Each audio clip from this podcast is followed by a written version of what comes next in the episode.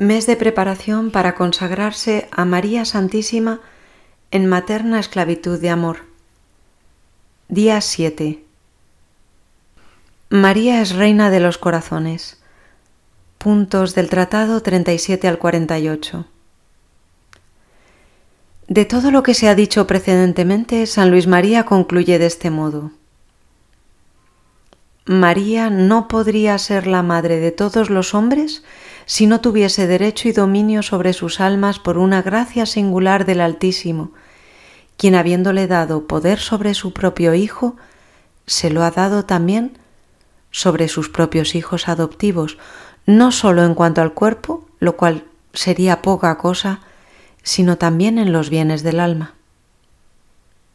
María es la reina de los corazones porque, así como el reino de Jesucristo consiste principalmente en los corazones, así el reino de la Santísima Virgen está principalmente en el interior del hombre, es decir, en su alma.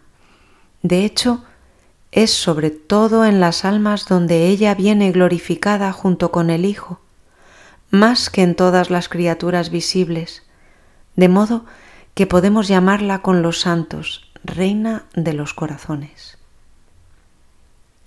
María es necesaria a los hombres. Si Dios voluntariamente ha querido que la Virgen le fuese necesaria, ¿cuánto más es ella necesaria a los hombres para alcanzar el fin último? Muchos sabios, en referencia a las pruebas irrefutables dadas por los santos padres, como San Agustín, San Bernardo, Santo Tomás y San Buenaventura, han demostrado que la devoción a María es necesaria para salvarse.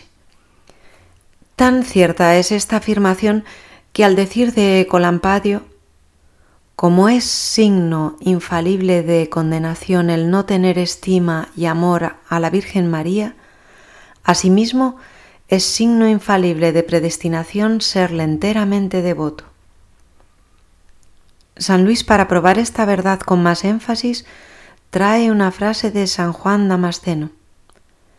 Ser devoto tuyo, oh María, es un arma de salvación que Dios ofrece a los que quiere salvar.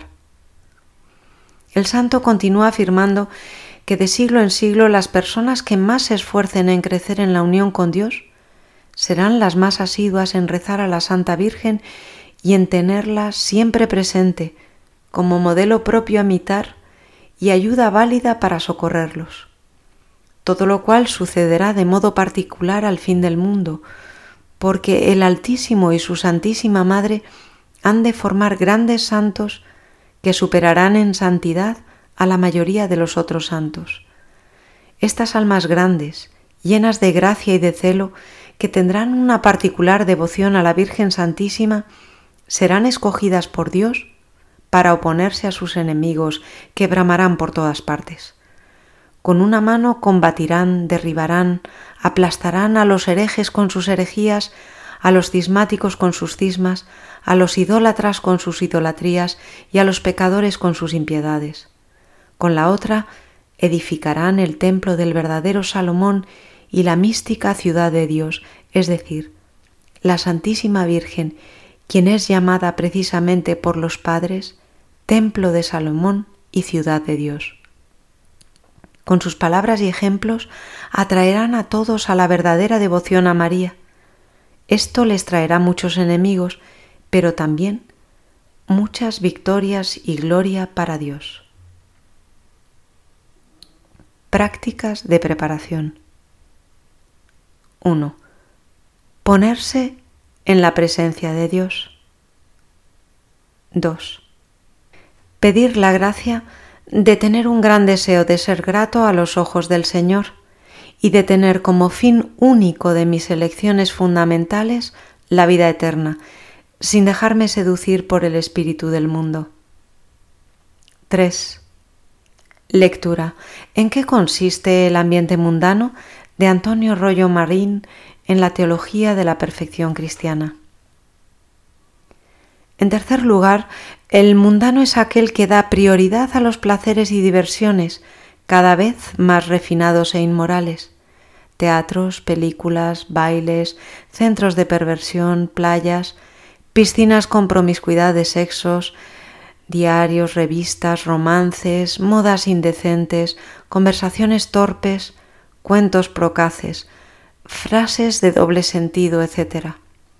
No se piensa ni se vive sino para el placer y la diversión, por lo cual se sacrifica frecuentemente el reposo y hasta el mismo dinero indispensable a las necesidades más urgentes de la vida.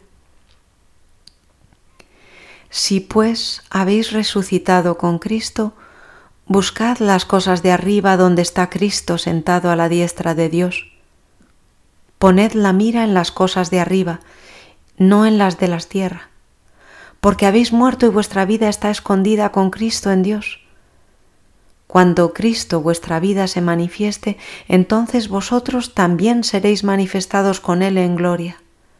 Haced morir pues lo terrenal en vosotros, fornicación, impureza, pasiones desordenadas, malos deseos y avaricia que es idolatría, cosas por las cuales la ira de Dios viene sobre los hijos de desobediencia, en las cuales vosotros también anduvisteis en otro tiempo cuando vivíais en ellas.